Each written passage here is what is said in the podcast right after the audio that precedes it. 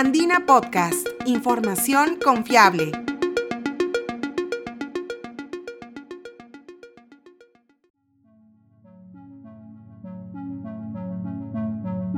Bienvenidos, soy Italo Vergara, periodista de la agencia de noticias Andina.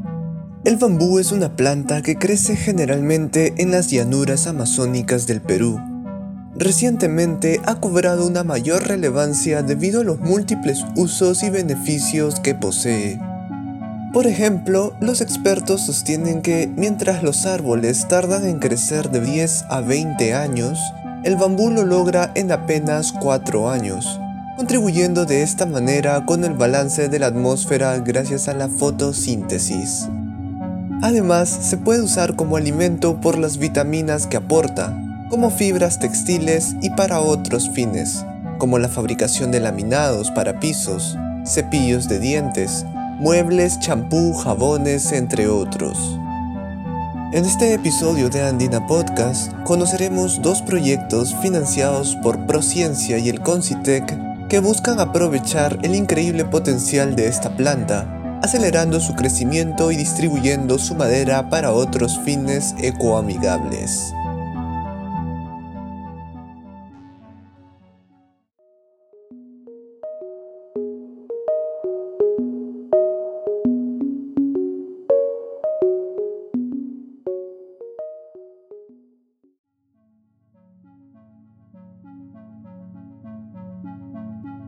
Un equipo de investigadores de la Universidad Nacional Agraria La Molina se encuentra trabajando en la elaboración de un papel envoltorio que contribuya con la protección y conservación de alimentos, a partir de fibras vegetales de bambú recicladas y reforzadas con nanocelulosa, según explica Héctor González, investigador principal del proyecto. El proyecto 187-2018 se desarrolló con el fin de generar una nueva potencialidad de uso del bambú. El bambú es una planta leñosa que crece muy rápido, mucho más rápido que la madera, y es una alternativa de desarrollo que se está tratando de promover en el Perú. Por lo pronto el bambú ya se utiliza bastante en construcción para hacer muebles y nuestra idea fue también ir detrás de ellos y ver también qué se podría hacer con los residuos. O sea que cuando se hace transformación del bambú en construcción, en muebles, se generan muchos residuos. Y nuestro planteamiento, nuestra hipótesis se basó en aprovechar los, los residuos del bambú que tiene una estructura leñosa y esto podría ser utilizado por sus fibras para obtener la nanocelulosa. El experto señala que la nanocelulosa es un aditivo que brinda mejor flexibilidad, mayor disponibilidad y densidad del papel, optimizando el comportamiento frente a los fluidos.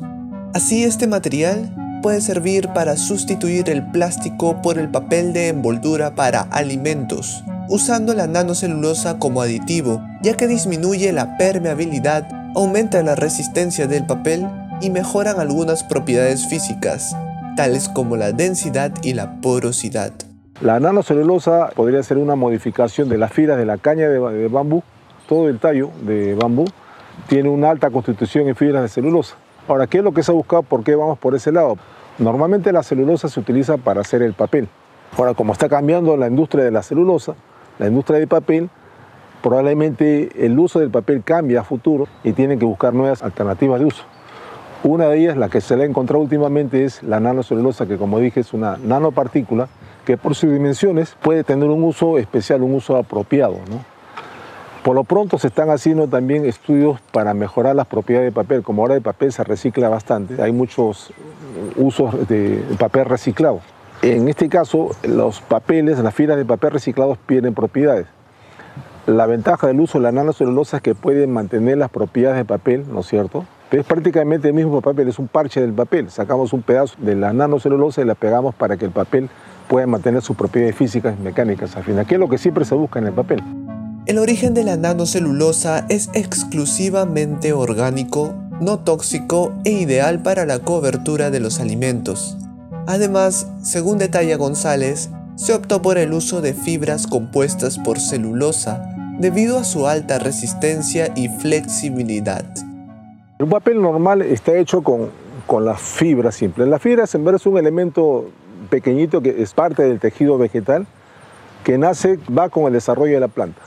La planta debe formar una copa, tiene un peso, pero la estructura, o sea, el soporte de todo el peso se lo da el tallo. En el tallo están escondidas las fibras fuertes, que son las fibras cuyas paredes están conformadas por un elemento químico que le decimos la celulosa. Esa celulosa justamente es el componente principal de la fibra que se utiliza para formar el papel. ¿Por qué el papel se forma con este tipo de fibras? Porque tiene la gran particularidad que puede formarse, juntarse las fibras nuevamente solamente con la presencia del agua. Por su parte, un grupo de científicos del Instituto de Investigaciones de la Amazonía Peruana desarrolla una tecnología que consiste en la clonación, industrialización y captura de carbono de tres especies de bambú nativo, colectados en la provincia de Moyobamba, la selva central y la microcuenca Manantay del Ucayali. Según revela Jorge Revilla, investigador principal del proyecto, el bambú es considerado una especie versátil por sus múltiples usos y crecimiento rápido. A nivel mundial se calculan unas 1.600 especies, de las cuales el Perú albergaría cerca de 60. El bambú es una especie importante en América, estamos hablando cerca de 1.600 especies, ¿no? Y en el Perú, eh, aunque no tenemos identificado con claridad cuántas especies tenemos, estamos hablando de tener alrededor de 60 especies ¿no? de bambú. El proyecto, como su mismo nombre lo menciona, busca desarrollar tecnología para la obtención de propágulos de bambú a partir de estaquillas, chusquines, ¿no? de modo que se puedan desarrollar plantaciones comerciales. Además de esto, el proyecto busca cuantificar los stocks de carbono y la captura de carbono que pueden tener las plantaciones. Adicionalmente a esto y como tercer objetivo, buscamos caracterizar físico y mecánica del bambú, de modo que podamos sugerir usos eh, en el desarrollo de una serie de productos que ya se utilizan hoy, pero esta vez aplicado a tres especies nativas. Con la información que se genera, puede caracterizar y dar a la comunidad información respecto a la densidad de la madera, del material, propiedades que tiene de flexibilizarse, contraerse ante el uso en una construcción, en un mueble, en una puerta, en un piso. Contrario a lo que se cree, para la clonación de plantas no es necesario poseer sus semillas, sino solo una parte de ella, ¿Qué es lo que se encuentra realizando el equipo de investigación? La clonación es un procedimiento eh, muy antiguo ¿no? y consiste en poder obtener una nueva planta a partir de cualquier parte de la planta, ya sea una rama, una hoja, una raíz, teniendo en cuenta que el bambú es una especie que empieza a diseminar, o sea, a botar semillas recién a los 30, 60, 70 años. Entonces obtener semillas para producir plantas de bambú se es muy complicado. Y de hecho las semillas que eh, se obtienen en ese periodo pierden rápidamente su viabilidad. Significa que no muchos llegan a, a lograrse, a crecer. Entonces el proceso de clonación no espera que la planta tenga semillas. Simplemente tomamos una parte, una rama y pues podemos generar nuevas plantas a partir de una parte de otra.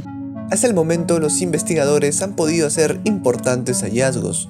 Por ejemplo, pudieron conocer cuál de las tres especies de bambú estudiadas crece mejor y más rápido. Además, estiman que luego de ensayos preliminares, una plantación de bambú podría lograr absorber hasta 50 toneladas de carbono de la atmósfera, lo que contribuye a la disminución de contaminantes del medio ambiente.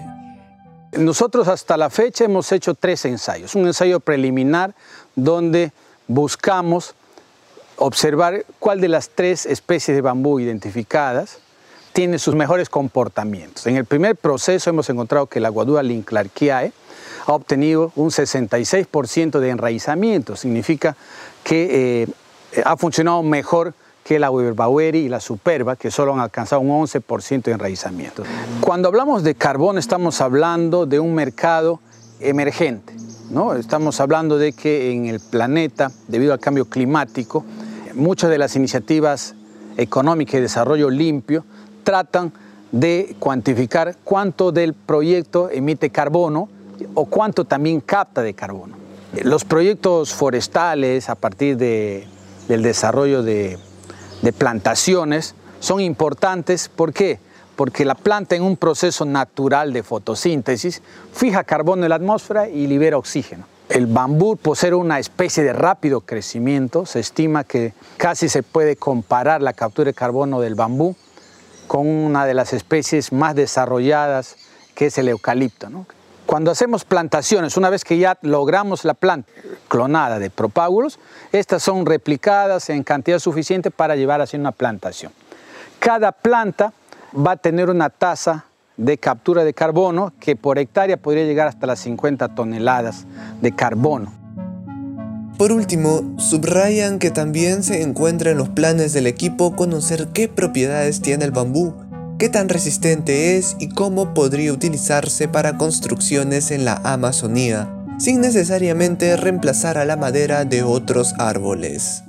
Cuando hablamos de las propiedades físico-mecánicas y tenores del bambú, eh, nos referimos al bambú como un material, un material eh, noble, al igual que la madera, o materiales que se usan para la construcción. Entonces, para esto y poder caracterizar a la especie como un material, necesitamos saber sus propiedades físico-mecánicas. Los materiales generalmente más densos son los más pesados, los más resistentes a las condiciones ambientales. Entonces, eh, la madera tiene esa propiedad que también la favorece para la construcción. Entonces, eh, el saber del bambú, de cuál es su densidad, por ejemplo, decir cuánto pesa un metro cúbico de, de bambú, significa saber cuán resistente va a ser al medio ambiente. Ambos proyectos forman parte de los esfuerzos de la academia e investigadores peruanos para contribuir con el medio ambiente. Si deseas conocer sobre otros estudios similares o sobre las tecnologías que se podrían usar para enfrentar desastres ecológicos, como los ocurridos en el mes de enero en el mar de Ventanilla, puedes visitar nuestra sección de podcast.